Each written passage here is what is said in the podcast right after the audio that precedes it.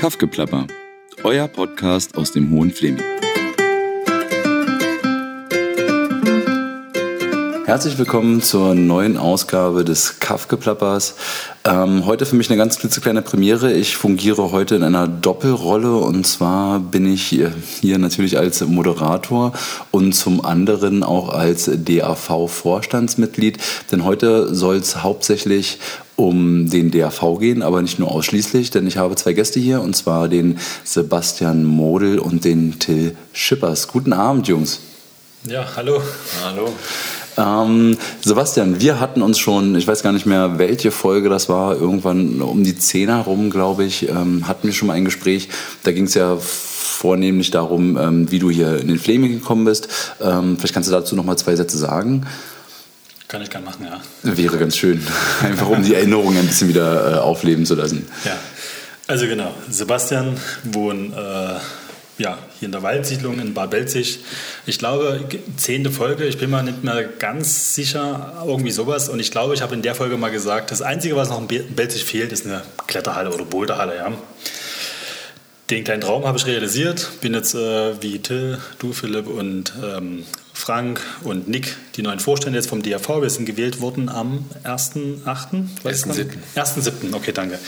Genau, seitdem sind wir im Vorstand. Also von daher hat sich mein kleiner Traum erfüllt. Mhm. Komme ursprünglich aus Dresden, habe dort das Klettern äh, im Elbsandsteingebirge quasi gelernt und versucht das jetzt äh, hier mit zu integrieren in die DRV-Kletterhalle in Wiesenburg.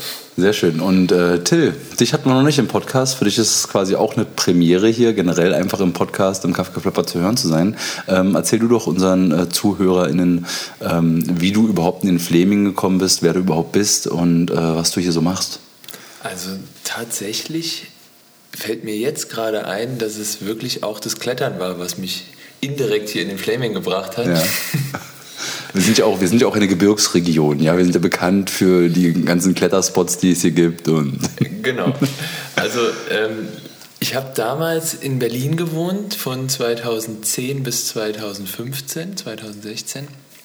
Und habe im Waldhochseilgarten in der Jungfernheide als Trainer gearbeitet, sechs Jahre lang. Und ähm, ja, da haben wir einmal, ich glaube, es war dann irgendwie 2012, ein ähm, Teambuilding-Event gehabt, hier mhm. bei Paul Wernicke in der Wildnisschule. Mhm.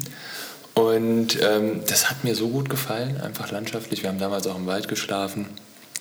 Und das war ein großartiges Event und irgendwie hat mir der Fleming so gut getan, dass ich gesagt habe, ich könnte mir vorstellen, hier eines Tages zu leben und ähm, ja, meinen Kindern auch das zu ermöglichen. Ja. ja, wir hatten immer irgendwie diesen Traum, damals von Berlin mit Kindern raus, dieser Klassiker halt äh, aufs Land, nach Brandenburg, einen Vier-Seitenhof kaufen und da das Landleben genießen. Ja, und wann habt ihr euch den Traum realisiert? Das war dann 2018. Mhm. Also auch noch gar nicht so lange her eigentlich, ja, seit vier Jahren. Ja. 2018, das ging ziemlich Hals über Kopf. Ähm, ich habe damals in Rheinland-Pfalz gelebt. Hab, Kommst du ursprünglich aus der Rheinland, also aus, aus der Pfalz? Also ich bin gebürtiger Hesse. Ja. Bin dann im Alter von zehn nach ähm, in die Pfalz übergesiedelt, auf die andere Rheinseite. Mhm. Und dann, ja, von Berlin nochmal mit einem kleinen Umweg, drei Jahre, da habe ich mit meinem Vater zusammen Praxis, also ich bin Heilpraktiker für Chiropraktik und Homöopathie und ähm, habe dann bei meinem Vater dreieinhalb Jahre mit in der Praxis gearbeitet. Er ist Allgemeinmediziner. Und als er damals dann die Praxis aufgegeben hat, war irgendwie für mich klar, ich werde nicht in der Pfalz bleiben und zieht es wieder zurück Richtung Berlin. Und dann rief ein Freund von mir an und sagt, hier, guck dir mal den Hohen Fleming an, Bad Belzig, da geht was und hier sind ja. spannende Leute und ich sitze gerade im Kokonat und dann habe ich gesagt, du, Flo, hieß er, heißt er, äh, ich bin gerade für völlig verrückte Ideen total offen, ich komme nächstes Wochenende hoch. So, ja. Dann bin ich einfach hochgefahren und habe gleich einen Workshop gebucht im Coconut. Ja. Ähm, da ging es um äh, ja, Businessplan und da habe ich drei Tage lang meinen Businessplan geschrieben, habe sofort einen Praxisraum gefunden am Marktplatz und es war irgendwie ja, wie geführt, könnte man sagen. Und den hast du ja bis heute noch, ne, am Marktplatz. Der Praxisraum besteht ja noch. Der besteht immer noch, ja. genau. Ja. Wir sind jetzt mittlerweile ein Team von äh, drei Leuten. Da ist jetzt noch eine Kollegin mit dabei, zwei mhm. Kolleginnen mit dabei, die Jasmin mit ihrer Fußschule und die mhm. Sarah als Osteopathin. Und ja. Völlig, völlig angekommen im Hohen Fleming, ja? Genau. Ist es auch der Vierseitenhof geworden? Noch nicht. Noch nicht. Noch nicht. also die, noch. die Vision besteht noch. Die Vision, die besteht auf jeden Fall noch. Aber ähm, ja, und ich weiß auch noch damals, als ich da diesen Businessplan schrieb, ist mir gleich eine Visitenkarte aufgefallen, nämlich die von der Kletteranlage. Mhm. Da habe ich gedacht, cool, hier gibt es eine Kletteranlage. Also das war auch irgendwie mit ausschlaggebend, dass ich das dann tatsächlich als äh, ja, künftigen Wohnort für mich und meine Familie gewählt habe. Und ähm, es hat dann noch eine Zeit lang gedauert, bis ich dann irgendwann dem Thomas Wernicke begegnet bin. Ähm, und Übrigens, äh, Thomas Wernicke ist in der äh, vorherigen Podcast-Folge auch zu hören. Also macht ja auch viel mit dem Kunstförderverein. Wer da nochmal reinhören möchte, kann einfach noch eine Folge vorher hören. Passt einfach gerade wunderbar. Habe ich übrigens heute Mittag gerade gehört. Ist eine wunderschöne Folge ja. geworden. Ja, der hat auch eine sehr angenehme Stimme und eine sehr, also der hat sehr viele Geschichten zu erzählen. Finde ich immer sehr, sehr spannend. Absolut. Das ist ja. äh, immer sehr bereichernd. Also vor allen Dingen auch, wie er äh, sich empören kann über gesellschaftliche Themen und seinen Zorn wirklich in was Konstruktives umwandelt. Das, das stimmt. Ja, danke, ja. Thomas. Das ja. hat mich heute sehr, sehr erfreut, das zu hören. Hat mich an die vielen Kletterausflüge äh, erinnert mit Thomas zusammen. Ja. Also er war auch derjenige, der mich hier so rangeführt hat. Also mhm. Ich bin zwar mein Leben lang geklettert, äh, als Kind immer auf irgendwelche Felsen ähm, zum Unwohlsein meiner Großmutter oder auf irgendwelche Bäume geklettert, ja. aber ähm, ja, dann sechs Jahre, wie gesagt, im Waldhochseilgarten auf Bäume, aber so dieses Klettern in der Boulderhalle, Klettern am Fels, Klettern am Turm habe ich eigentlich erst hier im Fleming kennengelernt. Und da war Thomas so mein Mentor. Ja. Äh, Basti, wo ist denn eigentlich diese Kletteranlage hier im Hohen Fleming? Also wenn jetzt irgendwie ZuhörerInnen jetzt denken, hey, was, wir haben eine Kletteranlage hier im Hohen Fleming. Ähm, kannst du dazu ein bisschen was erzählen? Ja, kann ich gerne machen. Ähm, die Kletteranlage an und für sich ist in Wiesenburg. Ähm, ich glaube, das ist ein Fußballstadion auch hinten. Äh, das ist äh, am, also hinterm Schloss quasi. Mhm. Direkt ähm, an unserem schönen Schlosspark. Am Schlosspark, genau. Ähm, angrenzend zur Grundschule. Also dort kann man das so verorten. Ähm, die Kletteranlage besteht aus zwei Teilen eigentlich. Also wir haben so einen Draußenbereich, wir haben einen Indoor-Bereich, also das reine Bouldern ist möglich und auch das Klettern am Seil. Ich glaube, also ich glaube, du hast mir erzählt, dass wir den höchsten Kletterturm in ganz Land, Bundesland Brandenburg haben. Ähm, ist es so gewesen? Ich habe 25 Meter oder was das äh, sind. Berlin-Brandenburgs höchster Kletterturm, ja. Ja, also von daher auch eine Attraktion, ja. Ja, also hat sogar eine Besonderheit, ja. Hat eine Besonderheit.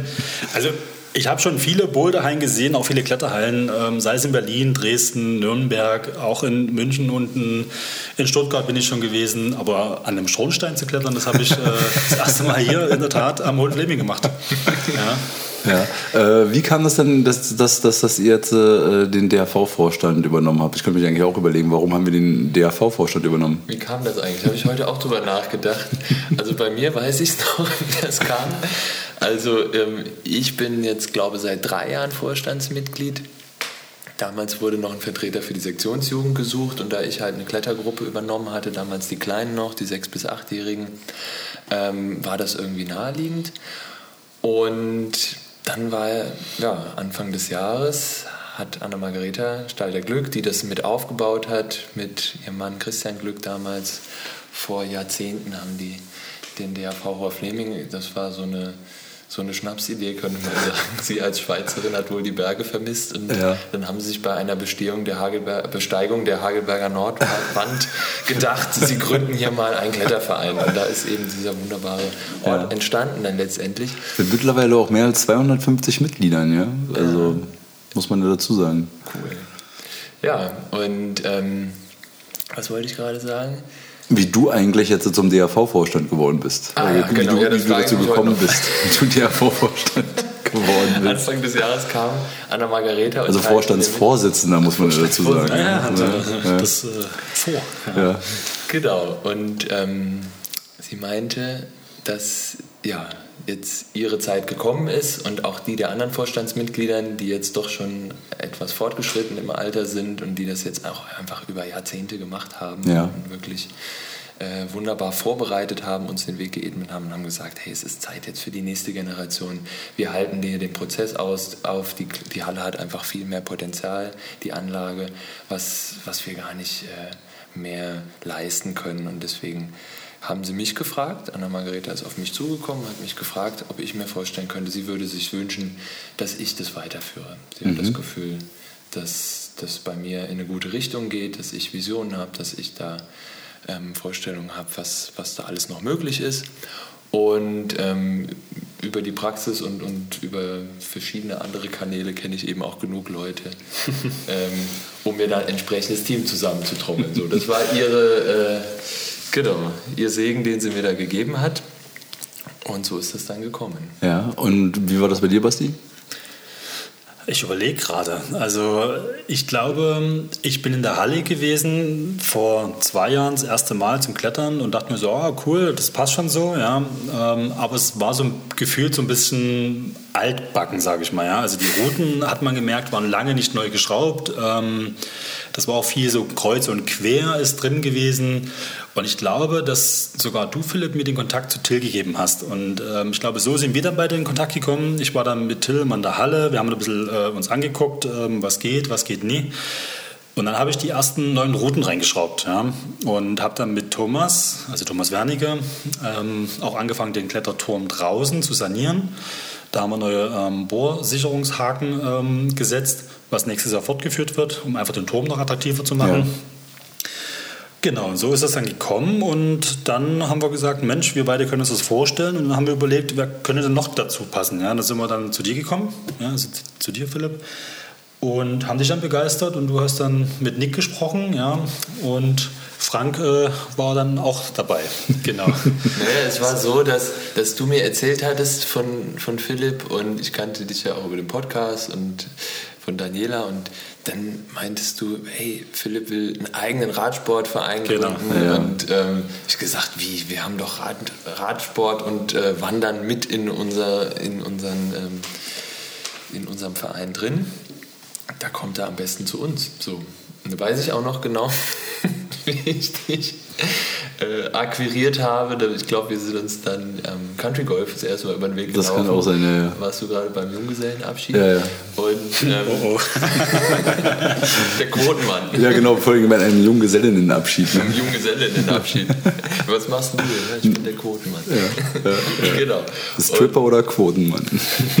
Und dann hast du mir schon voller Begeisterung von äh, deiner Radsportvision für den Hohen Fleming erzählt. Genau, über die Vision werden wir bestimmt gleich noch sprechen. Ähm, erstmal würde ich mich, frage ich mich eigentlich, was, was, was macht für euch diesen Klettersport eigentlich aus? Ja, also um was geht es denn ähm, prinzipiell beim, beim Klettern? Also willst du die kurze oder die lange Antwort? Äh, Medium, bitte. Medium. Also soll ich aber anfangen? Äh, genau, fang du an und ich gucke dann. Du, kannst, du hast noch Zeit zum Überlegen, um es nochmal weiter runter Medium zu machen. Ja. Also Klettern, das ist für mich eine absolute Leidenschaft. Ja? Also ich komme ja eher vom Bergsteigen. Ähm, und beim Bergsteigen kommt man irgendwann in den Moment, wo man äh, krasse Felswände sieht und da so ein Wunsch äh, in mir aufgekeimt ist, ähm, einfach auch so eine Wand zu beklettern. Ja? Und ähm, wenn man klettern will, muss man dafür trainieren. Das hat mich zu den Boulderhallen und Kletterhallen gebracht, ja, um wirklich spezifisch zu trainieren. Also das ist so ein Trainingsaspekt. Auch um körperlich fit zu sein dann. Um körperlich fit zu sein, um halt auch ein Abenteuer, ein Erlebnis am Berg einfach zu haben. Ja. Mhm. Ich hatte ja schon gesagt, irgendwie so Berge spielen ein wichtiges, eine wichtige Rolle in meinem Leben. Das ist so ein Sinnbild. Ja. Es gibt immer Berg- und Talfahrt. Ja. Und irgendwie kann man das in alle Lebenslagen hinein interpretieren. Ja. Und ich äh, finde es total spannend, am Berg dieses Gefühl zu haben, oh, ich bin vielleicht alleine gerade am Berg. Ja, ich bin völlig exponiert, ich bin komplett auf mich alleine gestellt Vielleicht mit meinem Seilpartner. Ich bin oft mit einem Partner unterwegs. Ähm ist das wie beim Tauchen? Also äh, man sollte vielleicht gar nicht ganz alleine klettern gehen, oder? Also es ist wahrscheinlich eher lebensgefährlich. Man braucht wohl immer so ein, braucht man so einen Kletterbuddy? Ist das eine Voraussetzung? Also es ist erstmal keine Voraussetzung. Es gibt auch äh, genügend Kletterer, ähm, auch namhafte Kletterer mit spannenden Filmen, ich glaube sogar Oscar prämiert, ähm, wo dokumentiert wird, wie Leute alleine klettern. Ja. Okay. Ähm, also Free Solo ist es dann. Mhm. Ähm, das ist natürlich eine Extremdisziplin. Ähm, natürlich ähm, rate ich erstmal davon komplett ab. Ja. Das ist völlig klar. Ich habe aber selber schon Situationen am Berg gehabt, wo ich einfach allein unterwegs gewesen bin, wo ich einfach rückwirkend äh, sage so, hm, wäre dort ein Partner dabei gewesen, ähm, wäre das mit Sicherheit irgendwie sicherer gewesen, ja. Aber ob das jetzt dadurch äh, besser, schlechter, wie auch immer ist, kann ich nicht beurteilen. Das macht natürlich mit einem Partner oder mit einer Gesellschaft ähm, mehr Spaß, weil man einfach mhm. reden kann miteinander. Am besten ist es so, wenn man einen Partner hat, der irgendwie ähm, so ein bisschen konträr zu einem ist, also dass man, der eine ist risikohaft, der andere ist vielleicht ein bisschen vorsichtig, vorsichtiger und dann kann man sich das schön kompensieren. Ja? Das, das ist irgendwie so eine, gute, eine gute Mischung. Mhm. Ja. Ähm, dieses Alleinsein am Berg, das ist so, das, also es fasziniert, mich einfach so, diese Verbundenheit zu der Natur, zu dem Berg, um den Berg so zu spüren. Ja? Und ähm, ich habe dieses Gefühl, wenn ich den Fels wirklich anfasse. Mhm. Ja? Wenn ich jetzt nicht nur mit meinen dicken Wanderschuhen da den Berg hochlaufe, das ist auch spannend. Ja? ja. Aber so für mich persönlich ist einfach so dieses Bergsteigen in Verbindung mit Klettern, also alpines Bergsteigen, ähm, eine Faszination. Und um diese Faszination zu leben, ähm, ist mein Weg, dass ich eben einfach trainiere und das ist mein Weg, ähm, ein, zweimal die Woche in die Boulderhalle, jetzt in Wiesenburg, ähm, um da einfach zu trainieren, mhm. um dann ein sicheres Gefühl am Fels, am Berg zu haben. Mhm. Ja, weil das bringt ja jetzt nichts, irgendwie Hals über Kopf da in den Berg hineinzurennen und dann passieren irgendwelche ähm, Unfälle oder man wird unachtsam, sondern man braucht eine gewisse Fitness, um jetzt so bergsteigen zu gehen, wie es für mich jetzt irgendwie ähm, erfüllend ist. Mhm, ja. Wie läuft das so ab in so Boulderhallen? Also du meinst jetzt, äh, wenn ich in eine Boulderhalle gehe, mhm. ähm, also bei mir ist es ganz oft, dass ich in eine Boulderhalle reinkomme. Ich mache es mal am Beispiel, wenn ich in eine neue Boulderhalle irgendwo hinkomme, ähm, habe ich erstmal immer ein angenehmes Gefühl, weil irgendwie Menschen da sind, die völlig offen sind, die entspannt sind. Ja. Da ist nicht wie beim Fußball, ähm, wo man so ein Mannschaftsgefühl hat, mhm. sage ich mal, wo es dann auch, ah, ich muss, wir müssen am Wochenende gegen Mannschaft X oder Mannschaft Y, wir müssen gewinnen und ah, da spielen auch ganz oft so Sympathien äh, irgendwie eine Rolle. Mhm. Und beim Klettern ist es irgendwie völlig wurscht, ob jemand stark bouldern kann oder stark stark klettern kann, äh, gerade ein Anfänger ist. Da ist so eine Kultur irgendwie geschaffen worden, die sehr, sehr entspannt ist. Ja. Man ist gemeinsam an der Route, ähm, man überlegt mit wildfremden Menschen in Anführungszeichen, wie kann man jetzt irgendwie das Ding lösen, ja, die Route. Mhm. Jeder hat irgendwie eine Idee, man sagt, okay, guck mal, ich habe das so probiert, der andere sagt wieder, ah, guck mal, ich habe das so. Und am Ende kommt also ein krasser Profi und der sagt, ey, passt auf, man kann das auch so und so und so lösen. Ja. Man mhm. denkt sich so, Ah, okay, ja. Also so geht es also auch. Also das ist eine total entspannte Atmosphäre, wo man in Kontakt mhm. mit Menschen kommt, äh, mit Menschen, die man vorher nicht gekannt hat. Und bei mir ist es ganz oft schon gewesen, dass ich nach äh, einer Boulder-Session zwei, drei, vier Stunden dann wirklich noch mit ähm, mir unbekannten Menschen noch ähm, äh, am Tresen gesessen habe und einfach noch ein Erfrischungsgetränk mhm. getrunken habe. Ja? Und einfach so gequatscht haben. Und dann kamen halt so die Geschichten raus. Ja? Mhm. Ähm, klar, du hast viele Klettergeschichten, du hast viele Bouldergeschichten und dann hast du eben auch die Geschichten ähm, vom Bergsteigen. Ja. ja? Ähm, es gibt namhafte Bergsteiger, ja? Reinhold Messner, Stefan Klowatsch, die Huberbuben, ähm, in Wolfgang Güllich, Kurt Albert, die wirklich total spannende Sachen gemacht haben, total krasse Abenteuer erlebt haben, wo man einfach eine Leidenschaft merkt bei diesen Menschen, wenn die das erzählen. Mhm. Ja? Und ich finde es cool, einfach so Bestandteil dessen zu sein, weil man kann auch eine Geschichte erzählen. Ja? Man war selber schon an dem Berg oder man hat das Gefühl, ah, okay, Reinhold Messen ist vielleicht auch schon mal hier gewesen. Also ist irgendwie, äh, das ist irgendwie eine, ja, eine spannende, äh, ein, ein spannendes Gefühl. Ja? Bei Bayern München habe ich noch nie im Stadion gestanden und Fußball gespielt. Ja. Ja, aber ich war auf dem Kasbeck, ja, wo auch schon Reinhold Messen irgendwie gewesen ist. Ja. Also im Kaukasus ist das ein, äh, ein 5000er. Genau, also das ist total spannend. Ja. Ich höre auch zum Beispiel äh, dem Thomas, ähm, den wir vorhin schon angesprochen haben, total gern zu, weil er auch äh, spannende Geschichten einfach zu erzählen hat, einfach durch seine Erlebnisse am Berg. Mhm. Oder man muss das gar nicht so auf diesen Berg münzen, sondern das sind alles Naturerfahrungen. Ja, ja. und doch wahrscheinlich Erfahrungen aus seinem Selbst heraus. Ne? Also wir hatten das ja. mit den Grenzerfahrungen, ja, äh, auch an seine persönlichen Grenzen zu gehen und die dann auch zu überwinden. Und darüber, daraus entstehen dann wahrscheinlich dann auch sehr spannende Geschichten wie ja, man es dann geschafft hat. Das macht vor allen Dingen auch was mit einem. Ja? Also am Kasbeck zum Beispiel, ähm, wir haben es nie zur, zur, ähm, zum Gipfel geschafft. Ja? Wir sind ähm, knapp unter 5000 äh, Meter sind wir umgekehrt, weil es mir als Seilführender an dem Moment, mir ging es einfach nicht, nie gut. Ja? Und da hat mein Kletterpartner gesagt so, du pass auf, ich merke, dass es dir nicht gut geht. Ja? Und haben wir gemeinsam die Entscheidung getroffen, umzudrehen. Mhm. Ja. Und trotzdem bin ich nie darüber traurig, dass ich es nie geschafft habe. Ja. Es hat einfach in dem Moment nie gepasst, ja, aus verschiedenen Gründen einfach vielleicht. Mhm. Äh, meine Frau, die war ja, schon hochschwanger zu Hause, vielleicht war da einfach kopfmäßig, ähm, ja. also von der Moral her einfach gesehen, gar nicht möglich, da hochzugehen. Mhm. Ja, aber es ist auch eine Erfahrung zu sagen, so, okay, ich treffe jetzt die Entscheidung und drehe ja. um und gehe runter und habe trotzdem ein geiles Erlebnis gehabt. Habe eine spannende Geschichte zu erzählen die ich mit meinen Freunden, mit meiner Familie irgendwie teile. Ich habe spannende Fotos, ja. Es gibt auch Emotionen, ja. Mhm. Also, dass man Angst hat, ja, irgendwo. Ähm, oder dass Freunde, Familie Angst um einen haben, so, ja. Ähm, damit muss man so ein bisschen sich auseinandersetzen. Aber das ja, jetzt beim, beim, beim Bouldern ist das ja jetzt nicht so. Also Till, würdest du erstmal das, was jetzt äh, Basti gesagt hat, so unterzeichnen? Also von diesem Spirit her zumindest, von den Grundlagen? Ähm, oder möchtest du noch was ergänzen? Ja, ja, absolut. Also bei mir ist es, ist es im Grunde genommen ähnlich. Und gerade das, was du jetzt zuletzt angesprochen hast mit der Angst, war für mich eigentlich auch ein Weg ins, mhm. ins Klettern. So. Mhm. Also auch ein Weg ins Leben. So. Das habe ich jetzt gerade, während ich dir zugehört habe, gemerkt, dass es bei mir ja auch irgendwie das Bergsteigen ist, was mich ähm, damals auf meiner Asienreise, 2018 war ich, für ein Jahr mit dem Rucksack in Asien und bin da auch einige Berge bestiegen, Vulkane in Südostasien und ich war im Himalaya und ähm, kann mich an eine, ähm, meine erste Bergbesteigung erinnern, wo ich mit Angst in Kontakt gekommen bin. Also ich bin zwar als Kind immer gerne geklettert, auf, wie gesagt, auf Bäume, auf Felsen, auf alles, auf Dächer, aber nie allzu hoch, weil ich hatte Höhenangst. Ich hatte hm? richtig mit Höhenangst zu tun. Okay. Und irgendwann Gute Voraussetzung, so äh, Bergsteiger zu werden oder Kletterer zu werden. Vier, fünf Meter war, war Schluss bei mir. Und da hatte ich ein Erlebnis, das waren äh, ein Holländer und zwei Schwedinnen, die mich damals irgendwie auf die Idee gebracht haben, hey, lass uns mal heute Nacht äh, um Mitternacht einen Berg besteigen. In China war das damals, ja. einer dieser fünf heiligen Berge, Hua Shan Berg, 2600 Meter habe ich gedacht, naja, klar, machen wir.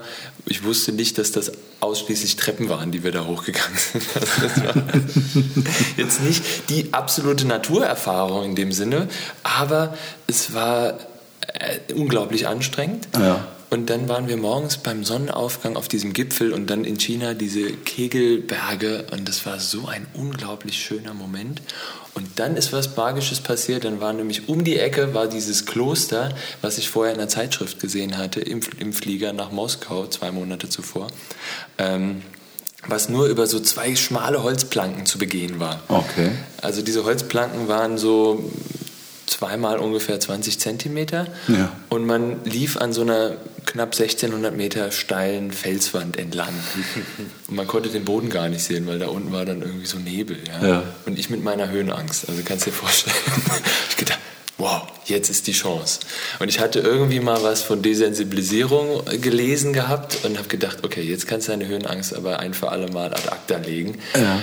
Und es hat mich zwar den einen oder anderen Schweißausbruch gekostet. Ich laufe an diesen Planken entlang mit so rostigen Stahlkarabinern gesichert an so einem, so einem Seil, was in Deutschland wahrscheinlich niemals einen, einen TÜV bekommen würde. Aber ich bin da, bin da rüber und habe mich dann einfach vorgelehnt. Ich habe einen Schweißausbruch gekriegt, hatte Todesangst, aber irgendwann war diese Angst weg. Und da habe ich gemerkt, geil, man kann das überwinden.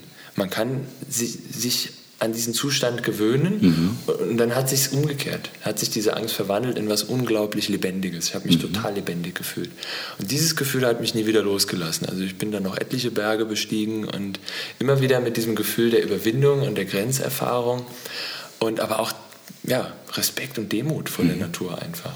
Ähm, so. Ist, das, ist das beim Bouldern auch so? Also muss man jetzt, um, um, um Bouldern zu gehen, äh, ist das prinzipiell nur eine Trainingsgeschichte, um halt Bergsteigen zu gehen? Oder kann man auch beim Bouldern jetzt zum Beispiel in der Halle Wiesenburg schon ähnliche Erfahrungen sammeln? Oder ist das jetzt wirklich nur für Cracks, die irgendwie halt Bergsteigen und sich jetzt fit halten wollen? Das Grundprinzip ist ganz ähnlich. Also ich merke, dass ich die, die Berge und die Erfahrung von damals nehme ich überall mit hin in, in, in Situationen, die dem ähnlich sind. Also zum Beispiel, ob das da äh, in, in, in Berlin in dem Hochseilgarten war, wenn ich Kindergruppen betreut habe. Ähm, das war, da waren Kindergärten, da waren Grundschulen und ich habe gemerkt, das macht einen Unterschied. Mhm. Wenn ich mit den Lehrern oder den Kindern oder den, den Eltern gesprochen habe, dieser Tag heute hat für die Kinder einen Unterschied gemacht, weil da sind viele, die genau wie ich damals ihre Ängste überwunden haben. Und da muss man nicht irgendwie 1600 Meter hochgehen, sondern das kann man auch schon in acht Metern äh, über dem Boden oder am, beim Sichern am, am, am Seil, mhm. wenn man mit einem Kletterpartner eben verbunden ist. Ähm, habe ich immer wieder diese Erfahrung gemacht und genauso auch in der Boulderhalle, ja. Also in fünf, sechs Metern äh, über, über der Matte und wenn die Kinder dann merken, hey, sie können Vertrauen in ihre eigenen Kräfte entwickeln, in ihre eigenen Fähigkeiten, da geht es dann viel um, um Koordination, um Balance, um, um äh, Stabilität und äh, das entwickelt sich dann alles mhm. mit dem Klettern und das ist total schön. Also man muss kein Bergkletterer und Bergsteiger sein, um beim Bouldern äh, für sich was mit rauszunehmen. Nein, das muss man definitiv nicht. Ähm, das Schöne beim Bouldern ist einfach, dass es halt wirklich super einfach ist. Also nie einfach im Sinne von Schwierigkeitsgrad, sondern einfach, ich leihe mir ein paar Kletterschuhe aus, habe eine bewegliche Hose an, ein ja. T-Shirt oder ein Pullover, wenn es ein bisschen kalt ist und ich kann einfach an die Wand gehen und loslegen. Ja? Also es ist total einfach. Man braucht keine fancy Ausrüstung erstmal, sondern man kann einfach anfangen. Mhm. Ja? Ähm, das macht es ähm, vom Erstkontakt her zum Klettern irgendwie, wie gesagt, einfach. Ja? Man kann einfach loslegen. Ja? Und dann kommt man auch recht schnell auf ein gutes Niveau. Und dann kommt so ein bisschen der Moment, wenn man eben einen Ticken weiter möchte, dann muss man schon mal ein bisschen gucken. Ja? Technik so ein bisschen verbessern, vielleicht mal mit jemandem reden, wo man sieht, ah, okay, der hat schon ein bisschen Erfahrung, ja, einfach mal zu fragen, so Mensch, wie trainierst du? Machst du jeden Tag 1000 Liegestütze oder was machst du? Damit du einfach dann von dem Schwierigkeitsgrad zu dem gekommen bist, mhm. ja. Und dann ist das, was ich vorhin sagte, dieser Spirit, dass das total offen ist und dann hilft dir auf jeden Fall einer. Also es mhm. ist egal wer. Du kannst fragen und du wirst eine Antwort bekommen. Mhm. Ja, du wirst verschiedene Antworten bekommen, weil jeder hat so seinen eigenen Weg, aber du wirst eine Antwort bekommen. Und wenn du dann einfach den Weg so ein bisschen folgst, ja, dann wirst du wieder eine Stufe besser. Und da sind wir bei dem Thema mit den Komfortzonen. Ja? Also Grenzerfahrung, Komfortzone. Man muss sich gar nicht so in diese Panikzone bewegen, ja? sondern man kann auch seine Komfortzone einfach dehnen, ausdehnen. Ja? Und so entwickelt man sich. Und das kann man dann auf überall hin mitnehmen. Ja? ja. Wenn man natürlich dann vom Bouldern an die Kletterwand gehen möchte, da gehört dann irgendwie das Seil dazu. Was braucht man da? Man braucht ein Seil, man braucht einen Klettergurt, man braucht einen Partner oder Partnerin. Man braucht irgendwie Sicherungsgerät, äh, man muss irgendwie sicher hochkommen, sicher wieder runterkommen. Mhm. Ja. Dann kommt vielleicht mal die erste Meerseinlänge, wo man sagt so, ah, okay, ich mache jetzt mal die ersten 60 Meter, da muss ich mal einen Standplatz bauen. Ja, was gehört alles dann dazu, einen Standplatz zu bauen? Und dann ja. macht man eben weiter, weil da hat man plötzlich das Thema, ah, ich kann nicht nur vom Boden nach oben sichern, sondern ich muss auch von oben nach unten sichern, ja. weil ja mein Partner nachkommt sozusagen. Ja. Und dann kommt man von einem kleinen, einfachen, wird es immer ein bisschen komplexer, komplexer und komplexer und man dehnt die Komfortzone immer weiter aus. Ja. Ja, und irgendwann ist man so gut wie Reinhold Messner oder Stefan Klovac und macht dann die, die krassesten ja. Sachen auf dieser Welt. Aber ich finde das ganz schön, weil ähm, durch das Gespräch erfahre ich halt auch, dass der Radsport da wirklich halt gut hinpasst und jetzt würde ich so ein bisschen auf die Vision halt übergehen. Also ähm, das, was wir beim Radsport im Endeffekt haben, also jetzt gerade so im Downhill-Bereich und Mountainbike-Bereich, das erinnert mich auch sehr daran. Ja, also dass man wirklich halt mit mehreren Gruppen, also man fährt allein in einen Bikepark, lernt Leute kennen, spricht darüber, okay, wie oft pedaliert man jetzt so vor dem nächsten Sprung, ähm, wie geht man in die nächste Kurve rein, wie viel Geschwindigkeit muss man mitnehmen oder wie wenig Geschwindigkeit muss man eben mitnehmen. Und ähm, das finde ich halt so schön. Im Endeffekt ist man zwar irgendwie doch auch für sich selbst verantwortlich, also man kann niemanden irgendwie für Fehler verantwortlich machen, dann ist man, man ist mit sich selber irgendwie zusammen und äh, allein, also mit sich allen, also mit sich in einem ähm, was ja bei Teamsportarten manchmal ein bisschen schwieriger sein kann. Ja? Und deswegen passt das, wenn wir jetzt über Visionen sprechen, dass wir auch dann die Vision haben, im Endeffekt nicht nur die Kletterhalle langfristig dort zu haben, sondern eben auch einen Dirtpark ähm, neben die Kletteranlage zu bauen. Da müssen wir halt gucken, inwiefern das alles umsetzbar ist und wann das alles passiert. Aber das ist dann so ähnlich. Ne? Es ist ja auch ähm, ein Übungsplatz, in dem ich halt ähm, oder in dem Radfahrer im Endeffekt technische Sachen üben können und diese dann nachher im alpinen Sport oder so halt äh, nutzen können, einfach auch als Trainingsaspekt. Ähm, welche Visionen gibt es denn noch mit der Kletterhalle? Also wo soll es denn jetzt hingehen? Jetzt gibt es einen neuen frischen Vorstand. Ähm, wir haben schon gesagt, wir würden den Radsport ein bisschen ausbauen. Ähm, was sind da noch so die Sachen, die kommen könnten, Sachen, die vielleicht schon feststehen? Ähm, wie, wie wird es jetzt weiterlaufen mit der Kletterhalle Wiesenburg? Also erstmal finde ich das total schön, was du sagst und ich freue mich einfach, dass der, Radsport jetzt da auch irgendwie mit dazugehört und weil das war auch so Teil meiner Vision, äh, die ich in dem Moment entwickelt habe, als Anna Margareta damals sagte, hey Till, nächste Level jetzt für den DRV, war irgendwie klar, okay, es braucht auch über das Klettern hinaus so, so so eine große Leidenschaft, wie ich für das Klettern habe, ähm, braucht es auch über das Klettern hinaus noch andere Möglichkeiten, sich auszudrücken. Und mhm. da schätze ich eben an, an, unserem Verein die Diversität und die Vielfalt. Ja, Wandern, das, Radsport, Klettern. Radsport, Klettern. Also so unterschiedlich wie unsere Mitglieder sind und die Menschen, die kommen. Und ich mag das eben auch. Ich fahre auch gerne mit dem Rad zum, äh, zur Boulderhalle und äh, auch mal mit dem Mountainbike durch den Wald vorher oder nachher. Und das ist einfach total schön. Ähm, und zu der Vision, also ich habe immer so dieses Bild von der Kletteranlage von einem Ort für Bewegung und Begegnung. Mhm. So, also mein Ding war immer irgendwie Bewegung. Das ist das, was mich mein Leben lang begleitet und fasziniert. Bewegung als Ausdruck von Lebendigkeit. Und ich merke das eben, was auch du angesprochen hast, Sebastian, gerade beim Klettern, diese Gemeinschaft, dieses, diese Community, die dich da unterstützt, dieser gegenseitige Support. Und das merkt man dann natürlich dann auch, wenn man sich hinterher dann beim Erfrischungsgetränk zusammensitzt und sich eben begegnen kann und Geschichten erzählt und äh, auch diesen Support ja. auch ins Leben überträgt, den ja. man da erfährt. Und das ist eben das Schöne für mich. Und das ist auch was, was ich gerne den Kindern vermitteln will, mit Genau, mit verschiedenen ähm, Klettergruppen, die jetzt auch immer mehr werden. Also haben wir ja auch schon ein paar für verschiedene Altersgruppen. Es gibt Kletter-AGs für den Hort, es gibt äh, jetzt viele Schulklassen. Durch die Flüchtlingssituation sind viele Hallen hier im Fleming gerade nicht nutzbar. Die sprechen uns jetzt alle an. Ähm, das finde ich total schön. Also, mhm. dass auch Schülern da die Möglichkeit ja. gegeben wird. Also auch den Nachwuchs fördern den, vor allem halt, ja. Den Nachwuchs fördern, den, den Kindern, den Jugendlichen äh, analoge Bewegungs- und Begegnungsangebote zu, mhm. zu, zu, mhm. schaffen. So, das ist einfach eine wunderbare Und ihr habt das ja vorhin schon gesagt, das ist ja eine große Selbstwirksamkeitserfahrung. Also sei es nun für Erwachsene oder eben halt auch für Kinder und Jugendliche. Und gerade im jugendlichen Alter ist es ja sehr wichtig, dass sich das Selbstwertgefühl gut aufbaut. Ne? Und das kann ja durch so einen Sport äh, natürlich gut gewährleistet werden, beziehungsweise bestärkt werden. Absolut, ja. Also es ist ja. auf jeden Fall ein Sport, der ganzheitlich ist. Ja? Also mhm. du bist mit dem Kopf dabei, du bist ähm, von der Ausdauer her dabei, Flexibilität, Balance, Kraft. Ja? Mhm. Und da ist eben nicht nur Kraft im Oberarm oder so, sondern du hast halt, du trainierst irgendwie alles. Mhm. Ja? Äh, wenn du stocksteif bist, wirst du da nicht die ähm, coolen, smoothen Boulder machen, wo du dich ganz geschmeidig von einer Ecke die andere bewegen musst, ja, wo irgendwie die Hand zum Fuß muss und dann äh, der andere Arm irgendwie nach oben. Ja. ja, ja. Ähm, das ist, das macht es irgendwie attraktiv und was ich noch ergänzen möchte ist, ähm, was dort entstehen soll, ein, ein, Raum, um einfach Spaß zu haben, ja? Mhm.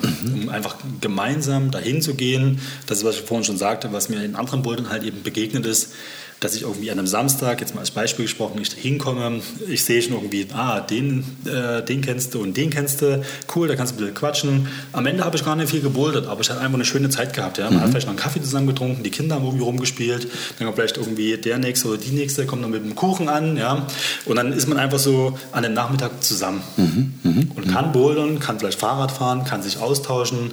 Ähm, ich habe ganz oft erlebt in Boulderhallen, dass abends auch Leute da gewesen sind, die einfach verletzt gewesen sind. Die dann einfach da die, die bei der Community dabei, abgehangen Die haben einfach dort abgehangen, ja. haben irgendwie auch nochmal einen Tipp gegeben. Ja. Und haben einfach dann abends mit da gesessen und dann äh, hat man einfach ein bisschen geschnackt. Ja. ja. Ähm, wie läuft das jetzt in Wiesenburg ab? Also, wenn jetzt ähm, ZuhörerInnen das jetzt im Endeffekt gerade hören und sich denken: Mensch, boah, ich habe richtig Bock auf diese Experience, ja, ich möchte das jetzt unbedingt erleben, äh, von was sie da sprechen und möchte es jetzt ausprobieren. Also, wie kommt man jetzt in die Kletteranlage? Eine große Frage, die sich, glaube ich, viele Menschen hier im Hohen Fleming schon stellen. Wie komme ich an die Kletteranlage? Ja. Habt ihr schon eine Antwort parat? So, die lange oder die kurze Variante? also wir, ähm, genau, wir, wir, als Vorstand sind da ja auch gerade dabei. Also für mich ist es auch eben Teil der Vision, äh, den Zugang zur Kletteranlage immer noch weiter zu vereinfachen. Ich weiß, es war für mich damals nicht leicht. Es hat ein paar Wochen, ein paar Monate gebraucht, bis ich da überhaupt erstmal hinkam. So. Und ähm, das wollen wir jetzt auf jeden Fall verbessern. Also bisher ist es so, dass wir einen Open Climb haben, ähm, alle zwei Wochen donnerstags, nächste Woche Donnerstag. Ähm, findet es wieder statt. Also jetzt am, Der 10. am 10. Genau, November, 10. genau von äh, 18 Uhr. Idealerweise trifft man uns da auch alle an und kann uns auch ansprechen und äh, genau. sich beteiligen. Genau, weil wir, wir tagen da dann immer ähm, mit dem Vorstand. Mit Erfrischungsgetränken. Mit Erfrischungsgetränken und äh, gerne auch einen Snack mitbringen und dann zusammen sitzen und essen und plaudern, so wie Sebastian das eben schon äh, schön angepriesen hat. Und ansonsten ähm, werden wir auch regelmäßige Öffnungszeiten anbieten. Die werden dann auf der Internetseite www.davhf äh, bekannt gegeben, drvhf.de. Mhm. Und ähm, genau, das ist so der, der Plan. Okay. Genau. Wichtig ist noch, dass ähm, 1.7. hast du gesagt, sind wir gewählt worden. Ja, wir sind immer noch so im Übergabeprozess. Mhm. Ähm, wir haben natürlich neue Ideen, wir müssen alle Strukturen übernehmen, das ist klar. Also auch da ähm, einfach die Bitte, so ein bisschen Geduld zu haben. Ja. Ähm, es wird auf jeden Fall ein Kontaktschild geben, zum Beispiel an der Tür mit den neuen Adressen, mit den neuen Telefonnummern. Äh, das wird neue E-Mail-Adressen geben, ähm, wo man sich einfach an uns wenden kann. Und dann versuchen wir äh, schnellstmöglich adäquat dann zu antworten. Und alles, was Öffnungszeiten äh, anbelangt und äh, was dann wirklich wichtig ist, was wirklich konkret wird, das wird dann auch auf der Webseite veröffentlicht. Äh, Gibt es schon was dazu zu sagen, ob man jetzt DAV-Mitglied sein muss, um klettern zu dürfen? Oder wird es da irgendwie eine Alternativlösung geben? Also man muss nicht Mitglied sein, ähm, das ist nicht verpflichtend, aber erfahrungsgemäß ist es so, dass die meisten dann äh, nach ein paar Mal, also es ist immer die Möglichkeit, einfach dreimal zu schnuppern und zu gucken, ist das was für mich, komme ich mit den Leuten gut klar. Ähm, und erfahrungsgemäß sind die meisten, die dann sagen, hey, wo kann ich eine Mitgliedschaft abschließen? Mhm. Schreiben sie eine E-Mail ähm, über das Kontaktformular in, in, der Internetseite. Und das hat ja auch dann weitere Vorzüge, noch DRV-Mitglied zu sein. Mhm. Man kommt mhm. in die Hütten rein und, und, und diese DRV-Hütten und ähm, ja, aber es wird ja. keine Grundvoraussetzung sein, oder ist das noch nicht so richtig gesagt? Nee, es ist nicht eine Grundvoraussetzung. Man kriegt halt vergünstigte Eintrittspreise, man mhm. kann eine Jahreskarte erwerben, dann kann man immer rein. Also ich nutze das zum Beispiel total gerne. Äh, für mich ist das manchmal auch so ein bisschen so mein Tempel. Also dieses Community-Gefühl schätze ich sehr, aber ich bin auch ein Mensch, ich mache das manchmal einfach morgens vor der Arbeit noch eine halbe, dreiviertel Stunde, einfach äh, entweder in Stille oder mit Musik ähm, für mich alleine zu bouldern. Das finde ich auch total schön. Oder mhm. abends nach, nach äh, Feierabend. Das machen auch viele. Also die Möglichkeiten gibt es dann eben auch als Jahreskarteninhaber. Okay. Super. Okay, ähm, die Zeit ist rum. Wir haben eine ganze Weile gesprochen. Ähm, ich würde mich schon mal verabschieden. Mein Name ist Philipp Kiekels und ähm, Basti, du hattest schon mal die Ehre. Ähm, der letzte Satz gebührt ja immer den Gast. Deswegen würde ich heute das Ganze an äh, Till richten. Ähm, ich hoffe, wir hören uns bei der nächsten Folge Kaffgeplapper wieder. Wie gesagt, ich verabschiede mich schon mal von euch beiden. Vielen lieben Dank. Und der letzte Satz gebührt dem Gast. Du kannst jetzt, lieber Till, äh, das sagen, was du schon immer mal sagen wolltest zu unseren äh, ZuhörerInnen? Also, was ich schon immer mal sagen wollte, ähm, also ich finde am Klettern, was mich unglaublich fasziniert, ist, dass es eine Tätigkeit ist, die einen sofort in die Präsenz holt und in die Ruhe. Das ist das, was ich bei den Kindergruppen beobachte, was ich bei mir selber feststelle. Es ist einfach so eine unglaubliche Ruhe und Präsenz und das, das gefällt mir einfach total gut. Sehr schön. Danke.